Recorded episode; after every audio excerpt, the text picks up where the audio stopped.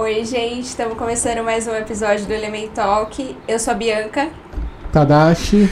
Eu sou o Ruivo. e hoje a gente vai comentar algumas notícias que aconteceram ao longo dessa semana.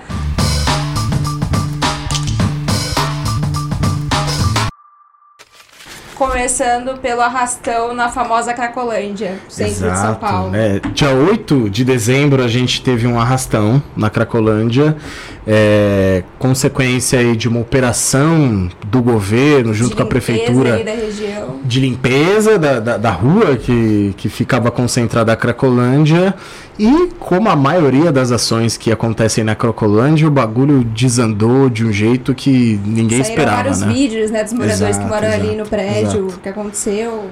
E eu- Tinham várias pessoas arrombando o carro, passando Exato. os carros fugindo pela calçada ali. O que rola, o foda, né? Normalmente é o seguinte: a ação, ela não tem muita organização em relação àquela Nenhuma população, né?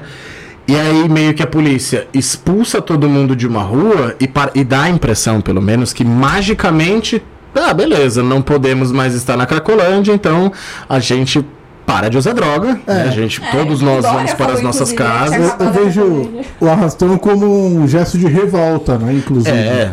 Porque foi o dia que teve a limpeza e assim, a, a prefeitura trata eles dessa forma. Eles não dão nenhuma assistência, só vão lá e recolhem algumas coisinhas pra parecer que estão ajudando, estão fazendo alguma coisa, mas não.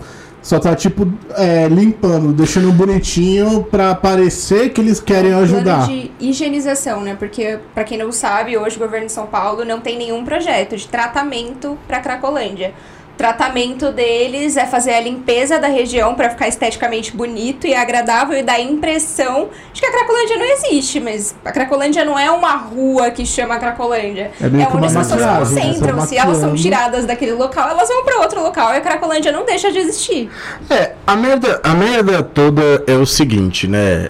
A, a gente, as- e, assim, só pra ser muito sincero, ninguém aqui tá falando que tem que deixar a Cracolândia onde ela tá. A gente sabe que a Cracolândia é um problema gravíssimo da cidade de São Paulo, né? Inclusive, é, lamentavelmente, eu não vi nessa última eleição ninguém, eu tô, tô- tô sendo muito sincero, ninguém, nenhum, eu não vi nenhum candidato chegar com uma proposta concreta de como lidar com a Cracolândia, né?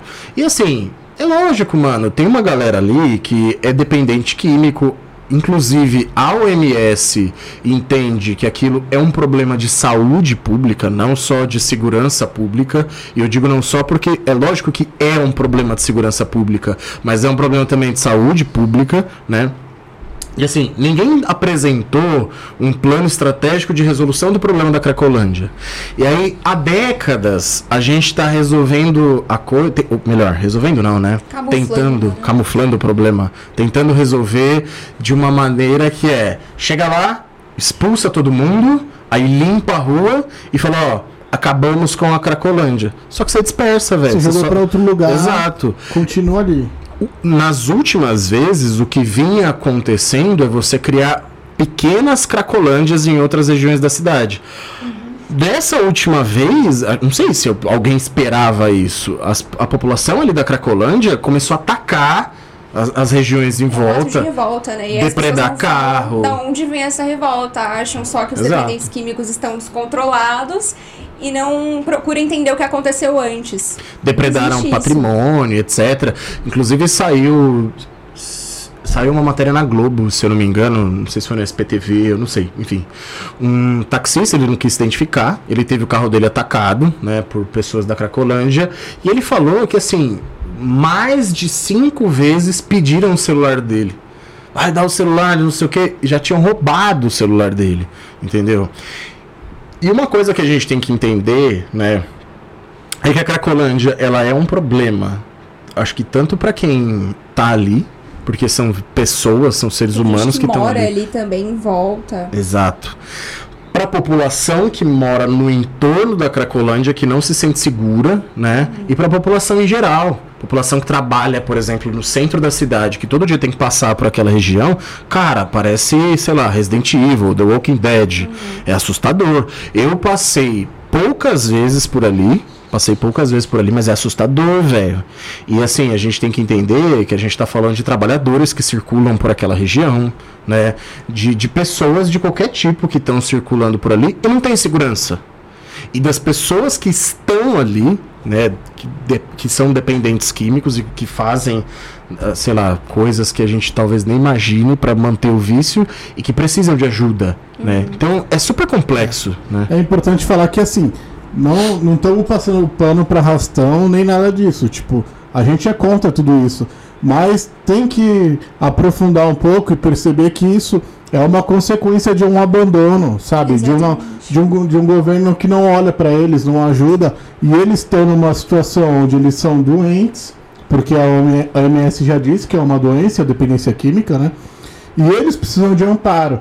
E aí, quando esse amparo não vem e ainda tentam fazer politicagem com isso, passando a imagem de que estão tentando ajudar, mas não estão fazendo porra nenhuma, estão lá limpando e fingindo que estão pre- prestando atenção neles, isso gera uma revolta, entendeu? Então, tipo, não, não é certo fazer arrastão. Mas também o governo está totalmente errado em não tratar com seriedade deles, né? Tipo, é isso, é assistencialismo, é tá ali oferecer uma perspectiva de vida para eles poderem lutar contra essa doença e ter um plano para o futuro, sabe? Ver um horizonte ali onde eles vão conseguir viver de uma forma mais saudável, né? É, eu acho que assim, o, a, questão da Cracolândia, mano, ela é talvez uma das questões mais complexas que tem pra se resolver na cidade de São Paulo. Não é à toa que tá lá há décadas e ninguém resolveu. Eu tenho 29 anos, apesar de eu parecer ter mais, porque eu sou careca, mas eu tenho 29 anos e assim, desde sempre existe a Cracolândia pra mim, né? Desde que eu sou criancinha, falam da Cracolândia, ela existe ali. E cara, já tentaram de tudo, né? Jogaram água nas pessoas. já, tenta- já, já, já prenderam as Sim. pessoas, já internaram compulsoriamente as pessoas, já demoliram prédios com gente dentro. Isso, inclusive, aconteceu na, na gestão do antigo prefeito João Dória, né, do, na gestão curta do João Dória. E nada tem resolvido, né? O Dória, inclusive, ele fez uma ação extremamente violenta né, na Cracolândia, porque foi um dos lemas de campanha dele, quando ele foi candidato a prefeito, falou, não, eu vou acabar com a Cracolândia. E aí entrou, botou a polícia civil e a polícia militar para dar um pau e prender todo mundo que tava ali, limpou, realmente, limpou Falou que a rua. Cracolândia não existia né? mais. Fez Exato. propaganda de que acabou jogou para outro canto da cidade. Exato. Exatamente. Limpou mesmo, assim, no dia que tirou as pessoas, mandou o caminhão-pipa limpar a rua, recolher sujeira, etc. E falou, não, ó, a Cracolândia acabou. Pô, que porra, não acabou, velho. Surgiram vários focos da Cracolândia. Então não é só um problema local. É que nem vocês falaram, parece que a Cracolândia é uma rua específica. A Sim. Cracolândia não é uma rua, mano. é uma- é- é- virou Uma quase uma condição. Virou quase uma condição social, né? Sim, Você é um usuário de crack, exato, né? É, é bizarro isso. É, e a única saída que eu vejo, e eu não, não sou nenhum especialista sobre, mas é tratar com seriedade, sem pensar em polícia, em repressão, em porradaria, em expulsar, sabe? Porque aí eles vão para outro canto, para outro canto, se concentram e continua. Você só migra o problema de lugar. E aí os políticos fazem isso meio que como um tapa-buraco para vender a imagem de que acabaram com a Cracolândia, mas não, foi para outro lugar. Então, falta muito esse assistencialismo, entender que aquelas pessoas, se elas tiverem uma oportunidade de sair daquelas vidas, daquela, daquela situação, elas vão querer, elas vão abraçar. Ninguém tá ali porque quer, tipo, ah, a vida é cômoda, tá, tá gostoso. Isso é um absurdo pensar As pessoas nisso, acham sabe? isso, inclusive, né? Tem muita gente que pensa isso, mas não, cara. É só você pensar de forma consciente. Quem que ia escolher estar naquela situação? Isso não existe, velho. As pessoas não acreditam que essa condição é uma dependência química, é uma doença, que inclusive condiciona um transtorno mental. Então, como é que uma pessoa nessa condição vai olhar e vai falar: Nossa, eu quero sair dessa situação sozinha, sem nenhum amparo do governo? O Dória, inclusive, tentou implantar um, um sistema que, graças a Deus, não foi aceito pela, pelo Tribunal de Justiça de internamento compulsório, pegar todo mundo que estava na Cracolândia e internar. E era só isso o projeto dele. O que, que ia acontecer com essas pessoas que. Vamos supor que elas se recuperassem na clínica. E aí? Elas saem e acontece o quê? Volta pra Cracolândia de novo? Vai construir a vida novamente? Não tem sem, não tem um né? projeto, não tem nada. É claramente uma camuflagem. Fica claro que o governo só tem é, vontade de esconder o que está acontecendo e não, não tem interesse em tratar o problema de fato.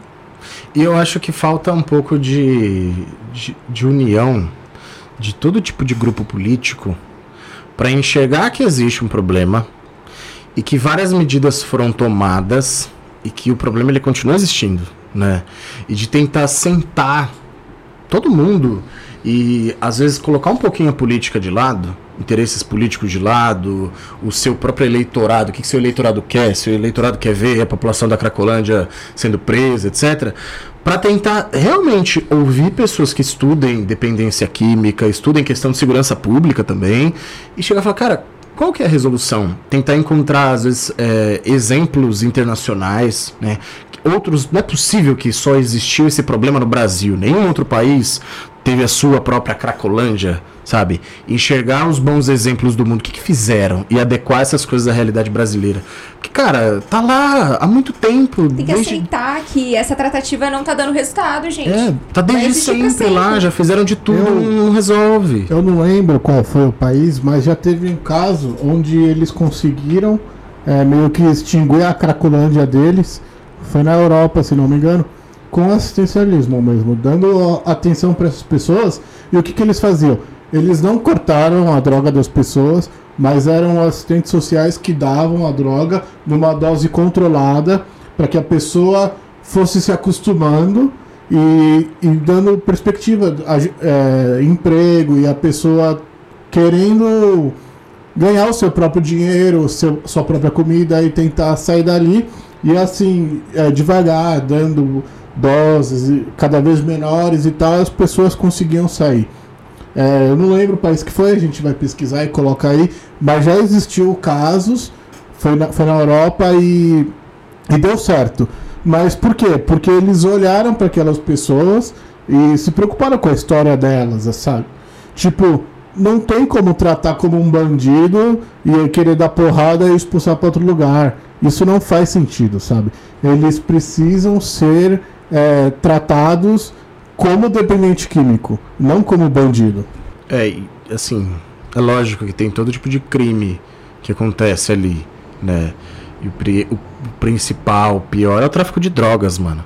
E aí uma coisa que me vem na cabeça, eu não sei vocês, é uma coisa que eu acho muito curioso. É, a gente sabe aonde tá a Cracolândia. E a gente sabe que existe uma concentração de drogas, de tráfico muito grande ali. Cara, será que até agora não, se conseguiu implementar nenhum tipo de planejamento que impeça a droga de chegar ali também? Mas isso seria efetivo?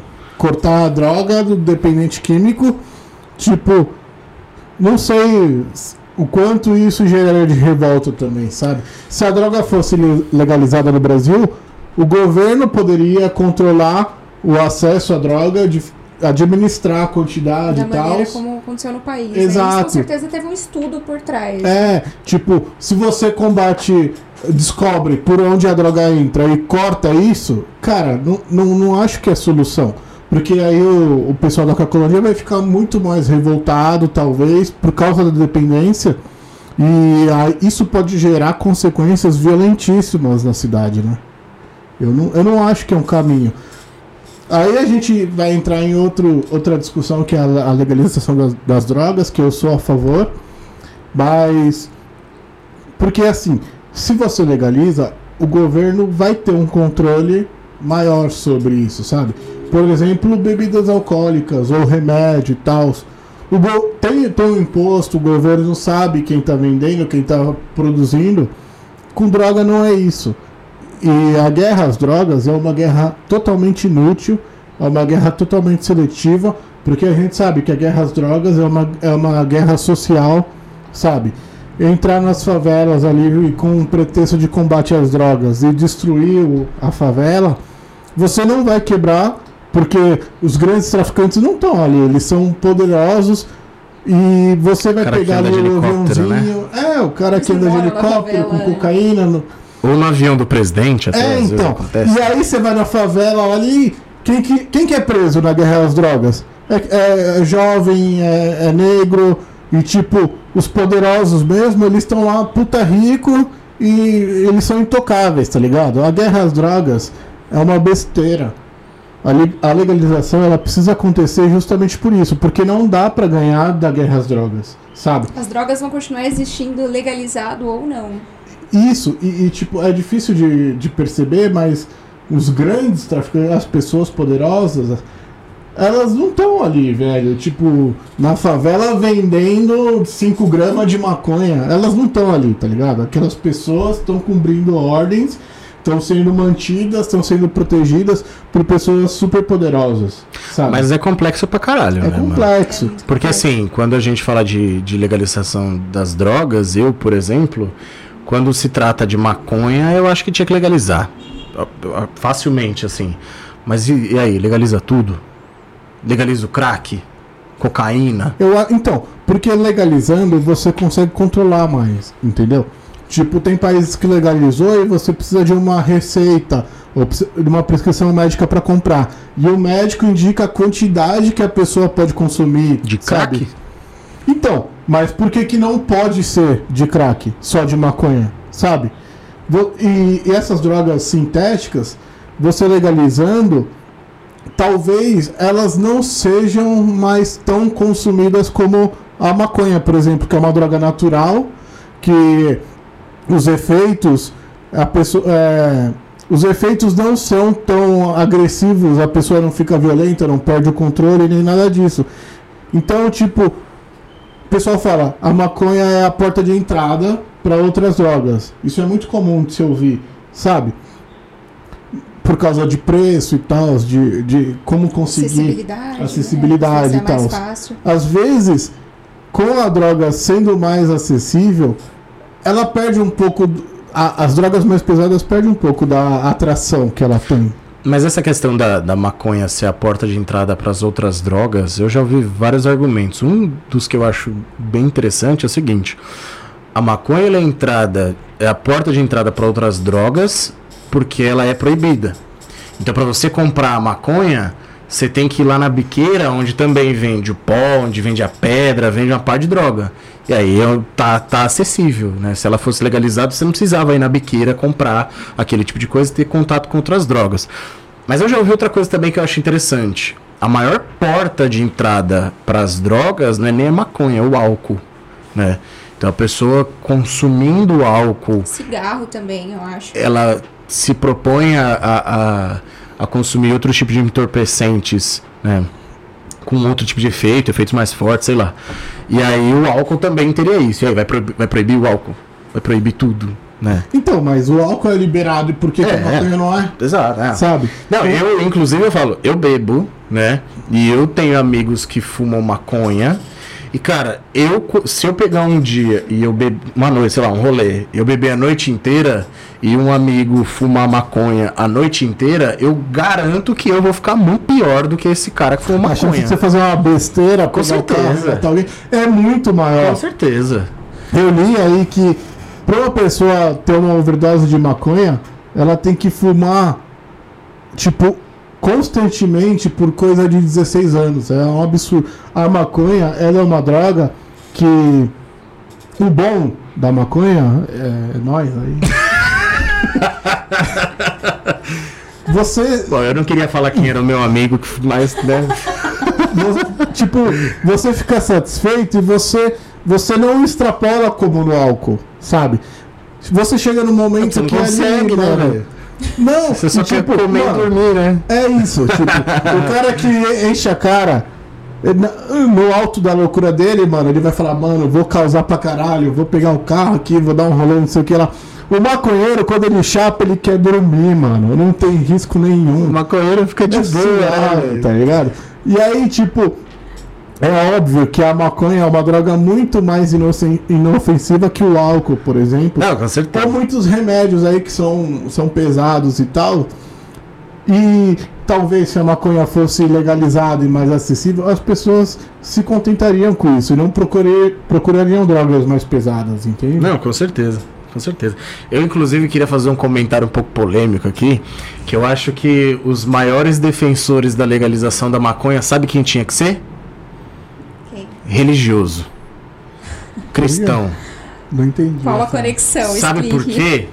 Eu estudei a Bíblia durante um tempo, estudei com o Testemunho de Jeová, e tá na Bíblia que a gente tem que aproveitar tudo que Deus deixou na terra. Eu não, não- não sou muito religioso, estudei, mas não sou muito. Maco- a maconha é natural. Se a maconha é natural, foi Deus que deixou. Então Deus tá falando, fumem maconha. Fiquem de boa, fumar ser maconha fica cancelado, suave. Rodrigo. Então, assim, se eu sou um cristão e tal, eu ia defender a legalização da maconha. Eu Foi Deus que deu. levantar outro ponto aqui da legalização. A maconha, ela pode ser muito usada em medicamento.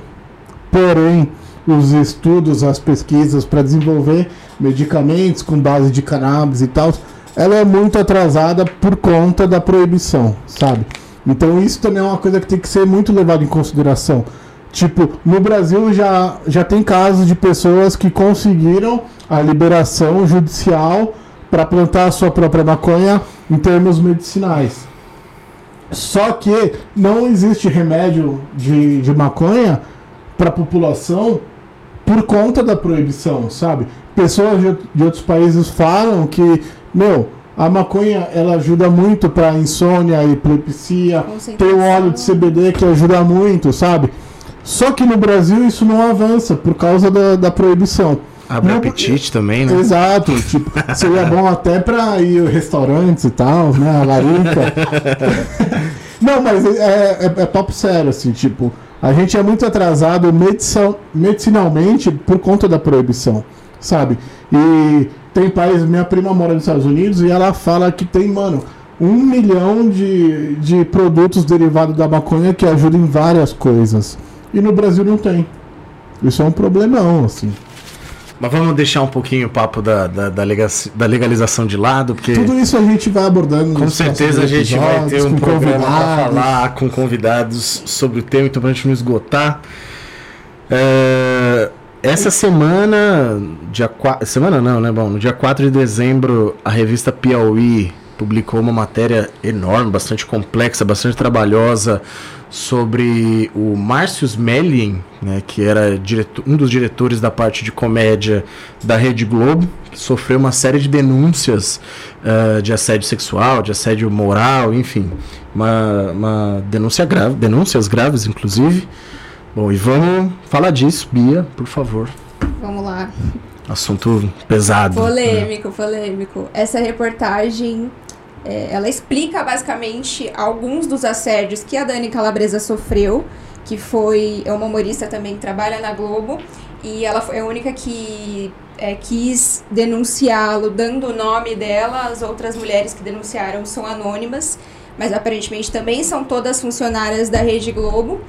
E ela relata Foram episódios. mais de 40, né? Sim. pessoas. São episódios, assim, assustadores.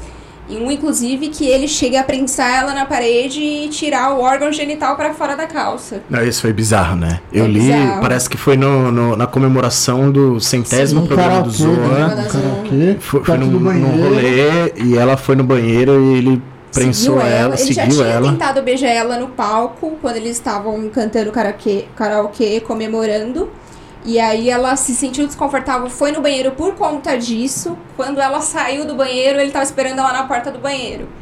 E aí já prensou ela na parede, já tentou beijar ela de novo. É assim. E botou o pau pra fora, pra ser bem Sim, pra sincero. ser explícito, porque né? tem Falar que, que é, porque tem que chocar. mostrar. né? O cara botou o pau pra fora, tentou É. fazer ela pegar no pau dele. É horroroso, horrendo isso, enfim.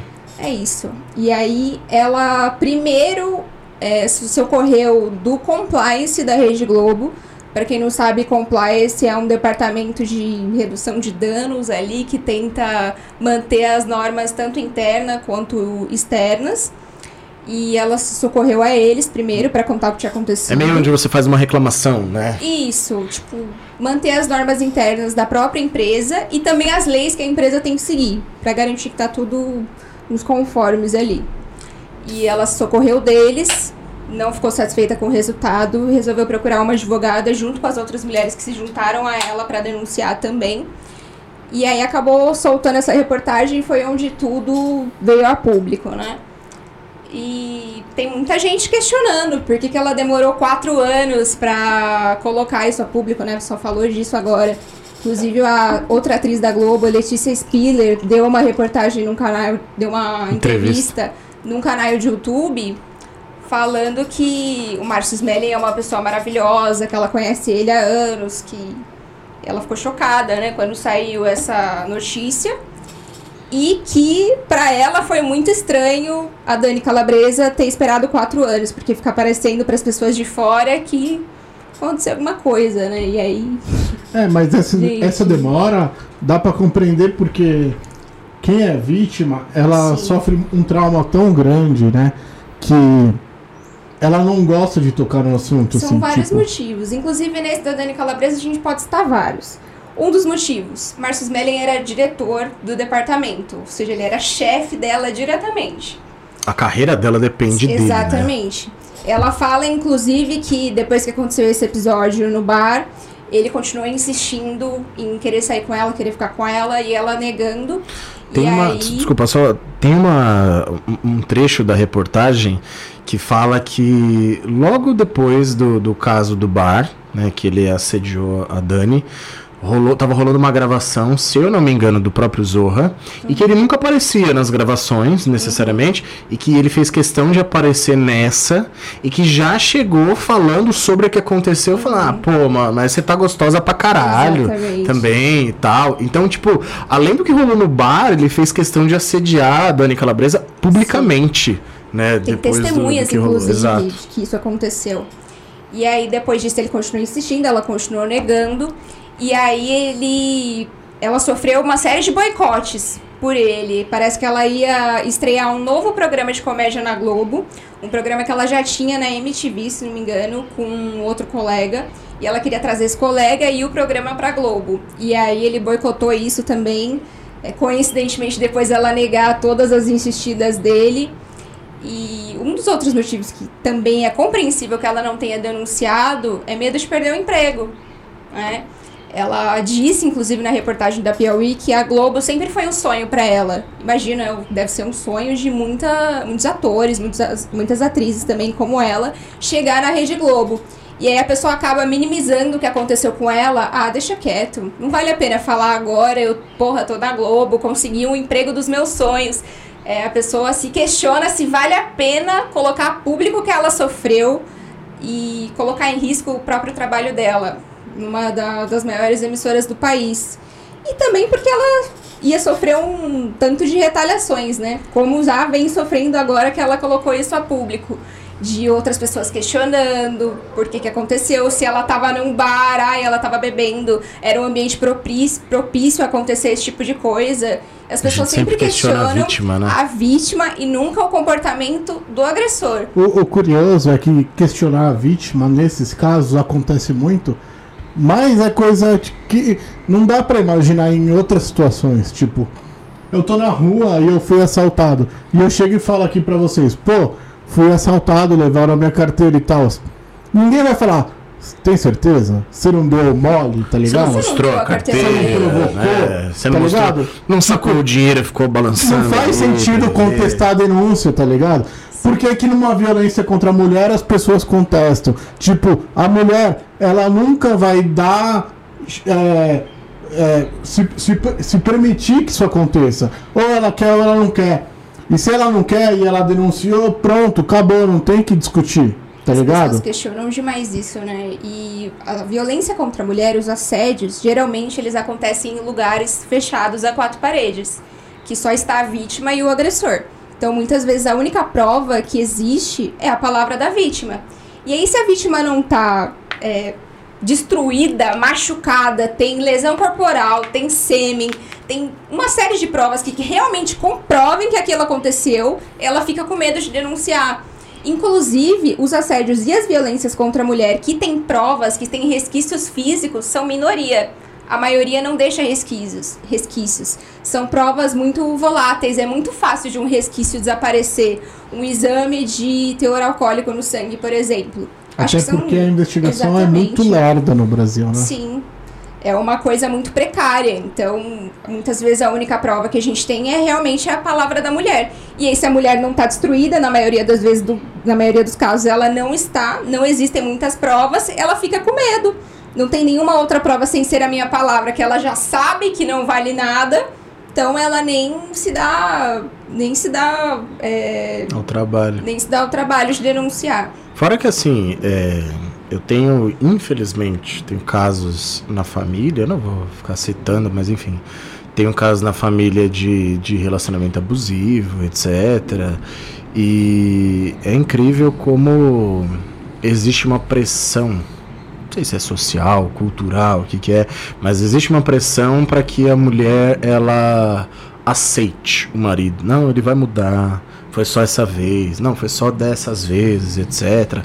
É triste, mano. Eu falo isso porque eu vejo isso, isso acontecer e às vezes a mulher não tem força ou ela não enxerga de onde tirar força para botar um fim nesse Sim. tipo de relacionamento. E aí né? fica uma mensagem também que mulher nenhuma é centro de reabilitação, tá, gente? Marmanjo, se trate você sozinho. Não é obrigação de nenhuma mulher mudar o homem ou achar que vai conseguir transformar aquela situação, ele vai melhorar.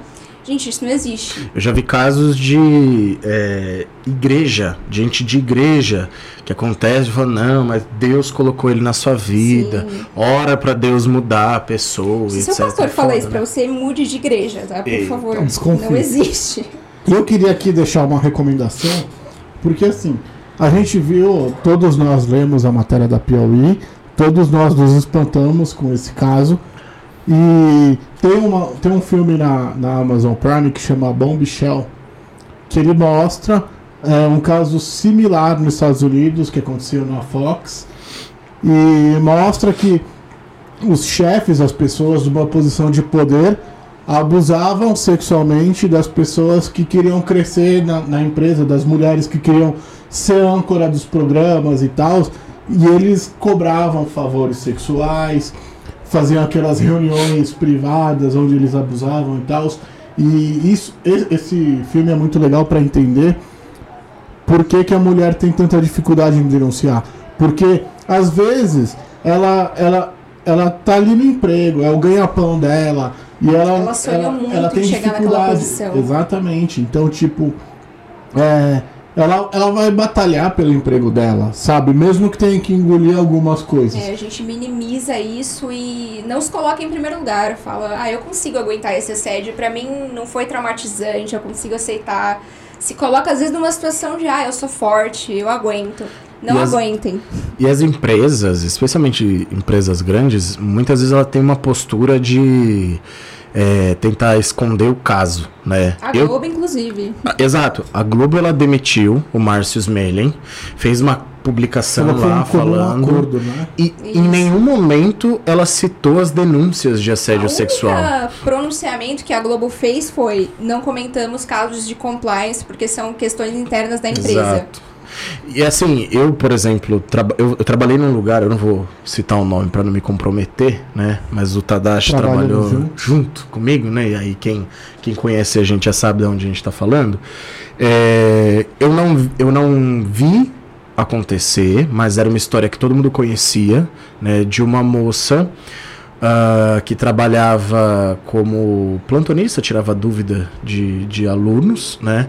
E uma vez num elevador com professores, então pessoas que teoricamente têm uma posição hierárquica superior, ganham muito mais do que ela ganhava, um professor foi deu um, uma cafungada no cangote dela, no meio do elevador um cheiro no cangote dela, né? E assim, nesse lugar, esse tipo de caso, não vou falar essa ação especificamente, mas acontecia várias coisas escrotas, né? E as pessoas com medo, as meninas com medo de perder trabalho, etc, acabavam não falando muito. Ela, essa moça, ela denunciou. Ela foi reclamar. E o que, que aconteceu um com ela? de muita gente. Teve um também. apoio. Tadashi, o que, que aconteceu com ela? Foi embora. Foi demitida. E muitas pessoas que Foi assinaram demitida. a reclamação com ela foram também sendo demitidas, né? Ela foi demitida. É isso que acontece. Porque tem muito a ver com a posição de poder também. Claro. né? É abafar a pessoa caso, sente né? que ela Claro. pode. é, Tinha coordenador dentro do elevador. Exato. Acham que são intocáveis, né? Sim. E realmente são, né? Na sociedade em que vivemos, são intocáveis. Abafa o caso, demite fulana. Acabou, Essa é a cultura que a gente precisa história. mudar, né? E aí quando vem, por exemplo, você falou da Letícia Spiller, né? Que falou, nossa, mas por que, que ela demorou tanto? Caralho, mano, a gente vê uma parte de empresa passando pano pra, pra funcionário, demitindo Ela mulher. dentro da Globo deveria né? saber. Ela, inclusive, fala que existem muitos outros assediadores dentro da Globo, que o Márcio Smelling não foi e não é o único. Então, ela, como mulher, deveria saber por que, que a mulher não denuncia. É muito triste ver essa fala vindo de outra mulher. Eu fico muito chateada. Não, com certeza. Esperamos que essa cultura mude, né? E que Não duvidem da a pessoa que diz que competência seja suficiente para que uma pessoa cresça em seus Sim. trabalhos e que as pessoas que ocupem altos cargos não façam isso, gente. Tá errado. Não abusem do seu poder. Tá bom? Tá avisado. E o- a outra notícia e que bombou foi o jogo do PSG, né? Sim, na terça-feira, dia 8, né? Se eu não me engano. PSG contra. Istambul, Beşiktaş. É, eu não sei pronunciar. Alguma coisa complexa aí. Enfim, Começa com B. o, o jogo em si ele não importa tanto, né? Mas o que rolou foi grave e a resposta eu achei bem, bem legal.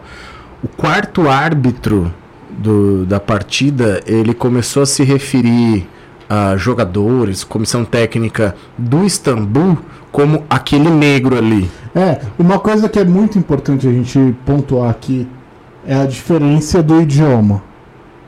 Porque em inglês, o termo negro, o, o niga que eles falam lá, tem uma co- conotação pejorativa, totalmente diferente do português. Então, você, brasileiro que fala português, e fala, ah, o negro ficou incomodado de ser chamado de negro. Não, não pense por esse lado, gente. É como se estivesse falando aquele preto. É, é cultural. Não, o Um termo branco, niga foi né? muito pejorativo nos Estados Unidos porque ele começou a representar uma uma supremacia, sabe? As pessoas usavam esse termo para rebaixar os Na verdade, pretos. só cumprir o meu papel de, de historiador aqui, o termo nigger, né, era a expressão que os senhores usavam para se referir aos escravos. Então, um, um, um- um negro livre, por exemplo, ele não era chamado de nigger, mas um negro escravizado era chamado de nigger. E aí, quando acaba a escravidão nos Estados Unidos, a expressão ela é pejorativa, é uma forma de depreciar os negros, né? Então, você usar essa expressão é uma forma, um, um, um caminho de você rebaixar, né? De submeter aquela figura, aquele negro. É, então, e aí muitas pessoas que vê a, a tradução falam, pô, mas o quarto árbitro nem foi racista, tá ligado? Mas isso é uma visão de nós brasileiros que falamos português. E inglês é totalmente diferente. Então, gente, não foi um- uma tempesta- tempestade em copo d'água, não foi uma, uma reação exagerada. Porque o quarto árbitro foi sim racista. E isso é incontestável. E o que é interessante, assim, é, ele começou a usar essa expressão e o próprio jogador, acho que é o Dembabá, né? Tem babá. Dembabá, que, cara, foi de uma grandiosidade incrível. Ele chegou no quarto árbitro e falou: quando você fala de jogadores brancos, você não fala aquele branco. Por que quando você se refere aos jogadores negros, você fala aquele negro, aquele preto? Entendeu? E, e, e, assim, a ação dos jogadores, tanto do PSG quanto do Istambul, que eu achei que foi de uma grandiosidade muito louca também, velho. É um bagulho que a gente vê pouco e a gente deveria ver mais, né? Os caras se retiraram de campo. O Neymar, o Mbappé falaram: se ele ficar, a gente não vai jogar, a gente vai sair. E eles realmente saíram. né? Isso é Isso foi muito, muito louco. importante porque esse é exatamente o nosso papel como pessoas brancas lutando contra o racismo. Pessoas brancas escutam pessoas brancas. Então, o rapaz, o jogador negro foi lá, questionou o árbitro e depois, inclusive, ele deu uma declaração para um jornal falando que ele não foi racista, quem conhece ele sabe. É, e sempre a esse papo, posição, né? sim. Não, mas quem me conhece. Exatamente. Tem até amigos são- negros. Sim. É e foda, a posição de todos os jogadores dos dois times foi muito importante porque todos os jogadores, até os brancos, entenderam que aquilo foi racista. É, concordaram, né? Concordaram não, aceitaram, porque acho que o nosso papel não é muito de concordância, a gente tem que se colocar no nosso lugar de que como pessoas brancas a gente nunca vai entender o que é sofrer racismo. Mas é somar e que quem luta, diz né? o que é racismo ou não é a pessoa que sofre aquilo. É, a gente não tá aqui pra se apropriar de nenhuma Sim. luta, mas a gente que tem uma certa, é, uma certa é, conhecimento sobre a luta, a gente quer somar. Exatamente. Então, não é o nosso lugar de fala, que isso fique bem claro. E a gente vai trazer convidados para debater mais sobre o assunto. Mas, quando o jogador negro fala que foi ofensivo, Acredite. é isso. Não Aceite tem, não tem ofensivo. discussão, sabe? Aceite a vivência da pessoa, né? Exato. Respeite que ela vive, ela vive a vida inteira o racismo. Então ela diz o que é racismo ou não e o branco aceita e aprende com aquilo, não questiona, não, não seja racista mais uma vez, né? Questionando a conduta da, da pessoa que se sentiu ofendida. E, e aqui eu acho que tem uma questão interessante, porque normalmente quando acontecem casos de racismo no futebol, né, principalmente, é, normalmente os casos de racismo eles vêm da torcida, né? E aí sempre tem a galera que vai argumentar dizendo, não, mas é o calor da partida, o cara se exaltou ali, né? Tá, o cara é torcedor, mano. Então o cara quer ofender, ele vai fazer de tudo pra ofender, etc. E eu acho que esse caso, ele desmistifica um pouco isso aí. Sim. Porque, mano, não veio de um torcedor, Sim. veio do quarto árbitro. Uma pessoa que é instruída, né? Exato, o cara que tem treinamento, etc. Ele não tá. Tudo bem, ah, ele tá, tá nervoso por causa do jogo? Tá, mas teoricamente preocupado em ser um bom árbitro. Agora, quando ele usa essa expressão, não tem a ver com calor, por torcer contra, né? O que normalmente a galera justifica, fala, não, ó, chamou de macaco, jogou casca de banana, que a gente já viu acontecer contra o Daniel Alves, por exemplo, lá no Barcelona, né? Porque tava, pô, no calor do jogo, torcendo, etc, e fez, não pensou. Ah, esse cara pensou Sim. né? Pra falar isso, ó, chama aquele negro ali. Ele pensou. E mesmo que não foi pensado, é algo enraizado, né? Claro. É Isso algo demonstra cultural. como o racismo é algo estrutural. Exato. E as pessoas se sentem muito ofendidas quando são acusadas de ter uma fala racista. Não é pra se ofender. Todo mundo. é, a gente vive em uma sociedade que é estruturalmente racista. O racismo está em todas as camadas da sociedade. Tá na escola, tá na rua, tá em todo lugar. Quando você for acusado de ter uma fala racista, não fique ofendido. Você Reflita tem que sobre, aceitar, né? reflita sobre por que aquilo foi racista. A gente acredita que você não teve a intenção de ser racista, mas você foi. Acontece. Não significa que você odeia Exato, os negros ou quer significa que os você negros morram, é, mas é um que você se que colocou, tem né? escravos e é um nazista. Não, não significa isso necessariamente. É uma desmistificação desse assunto. As pessoas sentem, nossa, eu racista, mas nunca, isso é um absurdo. Isso não é um absurdo, isso infelizmente é muito mais normal do que deveria ser. E a gente tem que aceitar que quando uma pessoa negra te é, fala que você teve uma expressão racista, às vezes você teve uma expressão racista. Às vezes você não é racista. A gente sabe que você está tentando é, aprender, então aceite e não se sinta ofendido com isso. Queria inclusive fazer uma recomendação aqui. É, tem um professor de direito do Mackenzie que, com muito esforço, um dia eu espero conseguir trazê-lo para o nosso programa, né? O nome dele, Por enquanto já. não tá rolando. Silvio Almeida, Silvio Almeida, se, esse- se esse vídeo chegar em você, eu já tô tentando algum tempo contato aí pra te trazer. Tem um vídeo muito legal do Silvio Almeida, ele é professor de Direito do Mackenzie, explicando o que é racismo estrutural, cara, de um jeito, assim, absurdamente didático. Né? Então, se você tem curiosidade, especialmente você que é branco, como nós somos, né? Se você não entende exatamente por que, que a nossa sociedade ela é racista, por que, que às vezes a gente é racista, né? Sem perceber, coloca no YouTube lá.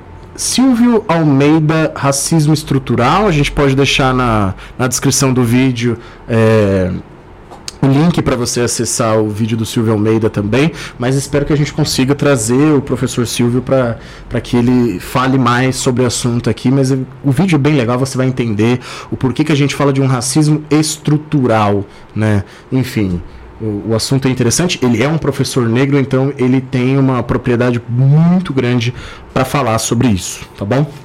E aí, pra gente é, falar, tem a guerra das vacinas, né? Que tá rolando essa semana. Tá né? rolando desde um tempo. É, tá rolando No Brasil, né? Só no Brasil tem conflito pela Exato, vacina. né? A gente, a gente tem visto muito sobre a segunda onda de Covid aqui no Brasil. Que é interessante porque a gente não resolveu a primeira, mas a gente já está chegando na segunda. Né? Os casos de Covid eles têm aumentado muito. Né? Essa semana, vários dias passaram de 800 mortes, né? os casos de infecção, enfim. Uh, mas existe uma luz no fim do túnel porque as vacinas têm avançado. Alguns países, como a Inglaterra, já começaram o processo de vacinação. Né? A Inglaterra começou a usar a vacina da Pfizer BioNTech. Né? Uh, e aqui no Brasil, aparentemente, né, a vacina que está mais próxima aí de ser acessível é a, vaci é a Coronavac, que é a da Sinovac, parceria da Sinovac com o Instituto Butantan, né?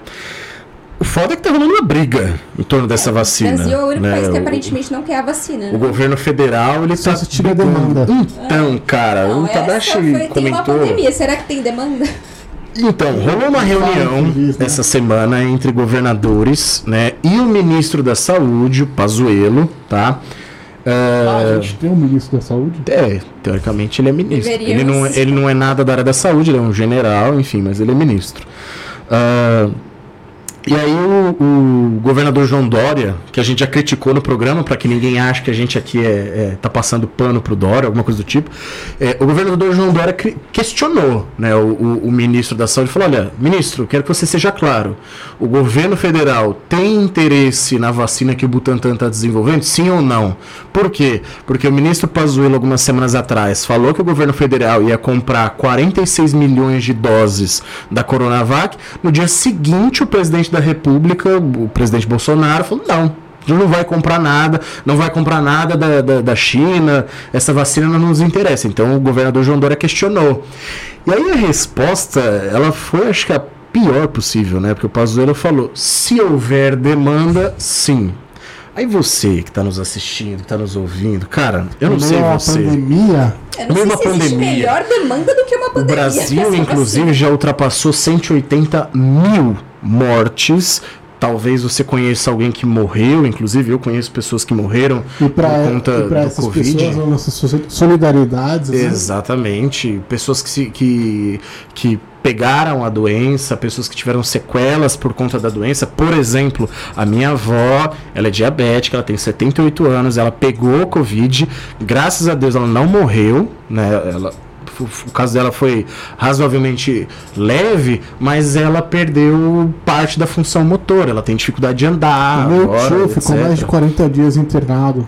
Então essas Complicado. pessoas, essas e outras pessoas podem ter o seu problema resolvido, amenizado, sei lá, por conta da vacina. Eu acho que não é hora de politizar vacina. E aí, assim, eu não sei, cara, será que na cabeça de alguém além do ministro da Saúde não tem demanda? É uma dúvida se tem demanda? Caralho. Cara, se for da China, da Rússia, o que for, aplica todas em mim que eu tô Nossa. feliz, mano. Desde eu que tenho duas bandas na bunda, dá pra receber duas, mano. Desde que tenha, Que cara, isso, comprovação científica, estudo sobre, sobre a vacina, por que ignorar, velho? E mesmo Só que for uma vacina capitalista, eu aceito. Só porque é chinesa, mano. É muita não sei da onde surgiu essa politização dessa vacina. Da onde veio isso? É, eu, eu, eu acho que é um, hum, óbvio, a gente não tem como afirmar, mas eu acho que é uma briga, cara, que o Bolsonaro comprou. Tem muita gente que fala, ah, o Dória e o Bolsonaro estão politizando a vacina. Olha, eu, eu nem gosto do Dória, mas eu acho que ele foi politizado, porque ele entrou com o Butantan ali na, na pesquisa sobre a Coronavac, que é do Instituto Sinovac, que é chinês, e o Bolsonaro resolveu comprar essa briga, provavelmente prevendo as eleições de 2022, que o Dória talvez seja candidato a presidente, e resolveu falar que não, a vacina chinesa, aí fazendo o discurso do Trump também, né? A vacina chinesa e tal. Cara, o que vacina, velho? Desde que tenha comprovação, que tem estudo, né? E a Coronavac já tá na fase 3, né? Tá- já comprou sua, já comprovou sua segurança, etc. Cara, se tiver, por quê, mano? Chinesa. Não, e o foda-se. curioso é que o, o Bolsonaro veio com esse discurso agora de que vai abraçar a vacina que tiver comprovação e tal. Mas no caso da cloroquina, ele cagou para comprovação científica, né? Produziu milhões, dinheiro que poderia ter sido investido em recursos para combater né, a pandemia, mas não produziu cloroquina rodo. O Brasil é o país que mais tem cloroquina no mundo, mas não tem seringa, não tem algodão, não tem álcool para aplicar vacina. Inclusive, eu li uma matéria ontem, eu acho. Eu não lembro o número. Eu não lembro se era 2 bilhões e meio, alguma coisa assim, que o governo federal queria investir no kit Covid que era um kit lá com cloroquina, azitromicina, sei lá, uns bagulho que para prevenir a covid ou para usar no início do tratamento. Que como você falou, mano, não tem comprovação, velho. Então quer dizer que para vacina a gente cria todo um, um, rodeio, etc. Mas aí cloroquina tudo bem. É, é uma presidente... briga com o Dória diretamente, é. isso fica muito claro. Inclusive o filho do Bolsonaro, não sei se vocês viram isso, Carlos Bolsonaro, postou no Twitter uma foto do Grinch. Pra quem não conhece o filme Grinch, é um personagem que não gosta do Natal, quer destruir o Natal. E aí tá tendo boatos que o Dória vai é, enrijecer a, a quarentena agora no final do ano, né? Aí o Bolsonaro postou uma foto do Grinch, Carlos Bolsonaro, pelado Ai, no Twitter dele, fazendo referência ao Dória. Esse é o filho do presidente do Brasil. E assim, é uma coisa um tanto quanto contraditória, né? Saiu uma notícia ontem ou anteontem também que o, o governador de Goiás, Ronaldo Caiado, né? Ele disse que ele recebeu do próprio é, ministro da Saúde a informação de que o governo federal está pretendendo lançar uma MP, uma medida provisória, em que ele possa, até anotei é, anotei a, a expressão aqui, ele possa requisitar qualquer vacina produzida em território nacional. Basicamente o que ele está falando, né? O governo federal vai confiscar vacinas. Então, de acordo com a SMP, né? Sei lá, então se São Paulo produzir 40 milhões de doses, o governo federal pode ir lá e confiscar a vacina para distribuir da forma como ele bem entender para os estados. E lógico, mano, a gente quer que o Brasil inteiro se livre desse problema. Mas eu acho que é um discurso um pouco contraditório. Por um lado, o governo federal tá lá falando que não quer a Coronavac, não quer a vacina chinesa, não sei o quê, mas por outro lado, tá planejando uma MP para confiscar a vacina que possivelmente São Paulo produza?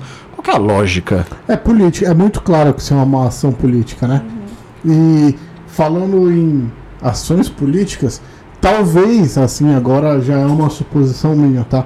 Mas o Dória lançar todo o plano de vacinação de São Paulo é para fazer uma pressão na Anvisa também, porque a Coronavac ainda não é aprovada, né? Sim. E a Anvisa é, é federal, né? Sim. Então talvez o Dora tá jogando aí. Tipo, ó, eu tô disposto a vacinar a população de São Paulo. Se não acontecer, foi, foi de cunho federal. Culpa da Anvisa. dele da reta, né? Mas teve uma coisa legal da Anvisa, teve alguma uma, sei se foi exatamente o manifesto de funcionários do alto escalão da Anvisa falando que a Anvisa não é do governo, a Anvisa é do Brasil, né? então que ela não vai atender expectativas do governo necessariamente. E a Anvisa, essa semana, né, uh, ela aprovou o uso emergencial de vacinas que não tenham passado por ela ainda. Ou seja, é, se as vacinas, não importa que seja a de Oxford, a Coronavac a Pfizer, se elas já tiverem aprovação em alguns órgãos, são especificados pela Anvisa, é um órgão dos Estados Unidos, um da União Europeia, um do Japão, se eu não me engano. Se esses órgãos já tiverem aprovado, né, são as Anvisas dos seus países e tal, se eles já tiverem aprovado a vacina, é possível requisitar o uso emergencial. Aí não precisa passar por toda a análise da Anvisa, pode começar a vacinação para um público específico. Profissionais da saúde, idosos, pessoas que tenham comorbidade, etc. Ou seja, a Anvisa reconhece a emergência do início da vacinação. Né? Ela vê que a gente precisa começar a vacinar. Né? Isso é urgente. Inclusive, essa é a notícia aqui que eu estou vendo, que os Estados Unidos já aprovou a vacina da Pfizer e que isso pode acelerar o processo no Brasil por causa dessa informação sim, que você deu pra gente. Sim, sim, sim. Então, se passou pela agência reguladora dos Estados Porque Unidos. Porque o pente fino dos Estados Unidos é muito rigoroso, né? Sim. Então, essa aprovação é muito importante pro mundo todo, né? O único problema, da, não sei se é único, né? Não, tô, não sou, não sou da saúde aqui, mas um dos problemas da, da vacina da Pfizer é a questão de armazenamento. A, a vacina tem que ser armazenada a menos 70 graus, né? E aí, para as condições climáticas do Brasil, principalmente, a logística ela não é muito simples. A Coronavac, que é da Sinovac, que é chinesa, e a vacina de Oxford, que é inglesa, elas podem ser armazenadas em condições que as UBS já têm. As geladeiras de UBS. Geladeiras. Geladeiras convencionais você consegue armazenar e elas são mais baratas e aí o risco de perder é maior. Mas é lógico, mano, que a gente não tá fazendo propaganda de uma de outra. Mas sim entendendo a logística. E a é, como vier, funciona. é nóis. Ah, eu tomo Pode- qualquer uma que tiver Espeta aprovação. onde você quiser, na testa eu aceito. Qualquer uma que tiver aprovação, eu tô tomando, cara. Tô tomando. Então é isso, gente. Vamos E aí, news Só pra semana. fechar, tem uma fake news fazendo gancho com esse tema, né? Uma fake news, inclusive, que eu achei muito da hora, velho. Deixa eu colocar aqui pra vocês.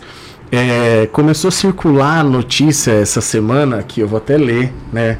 Foi uma postagem, ah, acho que no Twitter. Acho que foi no Twitter. Anvisa testemunhou atletas do São Paulo Futebol Clube recebendo a aplicação da vacina Sinovac, na verdade é Coronavac, Sinovac é, é o laboratório, no CT do clube no dia 10 de novembro. A aplicação ilegal da vacina, que não tem aprovação da Anvisa, teria sido facilitada em um acordo de João Dória com o presidente da CBF, Rogério Caboclo, que é São Paulino, né? Mas enfim, achei sensacional a notícia, né? É, é contraditória de Eu não várias. tenho nem palavras pra essa notícia. O Não governo do estado de Eu São acredito Paulo. nessa fake news. O governo do estado de São Paulo teve que emitir uma nota. né? Não, o governo do estado de São Paulo teve que emitir uma nota oficial dizendo que os atletas do São Paulo não receberam, na verdade Ninguém ninguém, recebeu a vacinação. né, eh, a vacina. E assim, eu entendo essa fake news. Eu sou São Paulino, né? Nesse momento que a gente está gravando uh, o nosso episódio, o São Paulo é líder do Brasileirão. E eu entendo, eu entendo essa fake news. Porque não dá para acreditar nas condições que São Paulo tá, que o São Paulo é líder. Né? Então os caras falam, não, não é possível, vai ter alguma coisa errada ali. Ninguém do São Paulo é, pegou Covid ou alguma coisa assim, tem alguma coisa errada. Então, eu até entendo essa fake news, assim, né? O São Paulo ter. O São Paulo tá bem, né? Tá jogando pra caralho. Não, não- a gente não é mais rebaixado esse ano, né? É líder, mas a gente não tá pensando no título, que a gente não é tão ambicioso assim, mas, cara, nenhum jogador de São Paulo As recebeu. pessoas vão longe, né? É, Quero saber como é enfim. que vem a indústria que cria essas fake news. Não, eu também. Cara, eu a também. pessoa. Será que tem um monte de gente sentada no computador assim, falando o que, que vai ser essa semana? É, vai. eu também. Joga ideia. Que é Assim, muita criatividade. Realmente, nenhum, pelo que eu sei, nenhum do jogador de São Paulo teve, teve Covid. Méritos do clube, dos jogadores que estão se cuidando, etc. É, e aí a galera já quer achar um motivo. Falar lá, É. não tem Covid por quê? Porque o João Vamos Dória vacinou todos os jogadores. E, e eu tenho certeza que a mesma galera né, que, que, que posta esse tipo de fake news reclamando né, que, que o João Dória vacinou os jogadores do São Paulo é o mesmo pessoal que fala que a Coronavac não dá certo e etc. E que tá contra o João Dória vacinar. Mas porra, peraí. Então quer dizer que ela funcionou nos jogadores do São Paulo. Mas você não quer a vacina para as pessoas? Co- Como é que funciona assim? isso, né?